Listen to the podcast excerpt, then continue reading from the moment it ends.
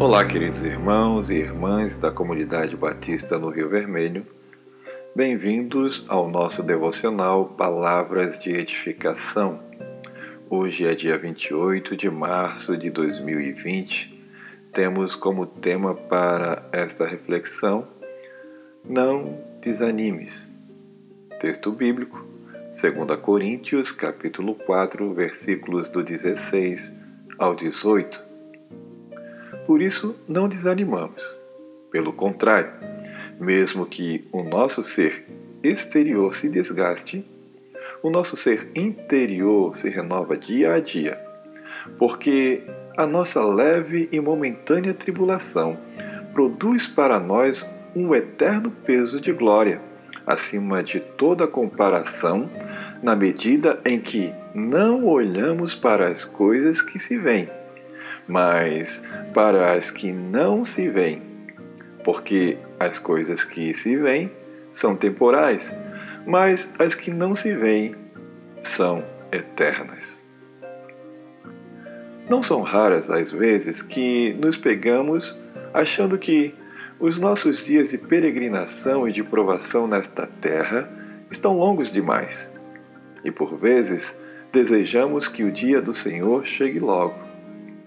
As dolorosas lutas contra nossa carne, as tribulações, as adversidades da vida e o grande assédio promovido pelo mundo por obra do maligno às nossas vidas tendem a nos levar ao desânimo.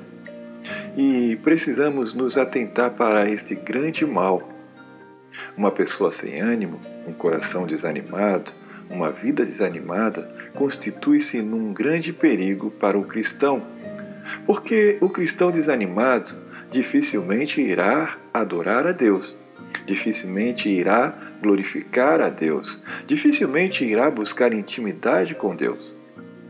E é bem possível que alguns de nós, assim como eu, tenhamos exemplos de pessoas que abandonaram o ambiente da fé, seus relacionamentos no corpo, e até mesmo sua espiritualidade, por conta do desânimo.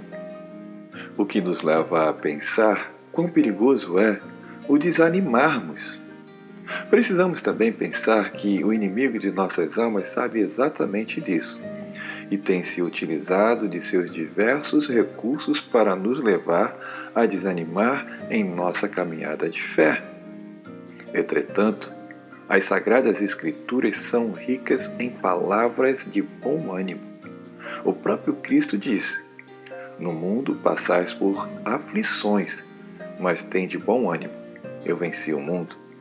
João, capítulo 16, versículo 33. E diversas vezes a Bíblia nos motiva a perseverar.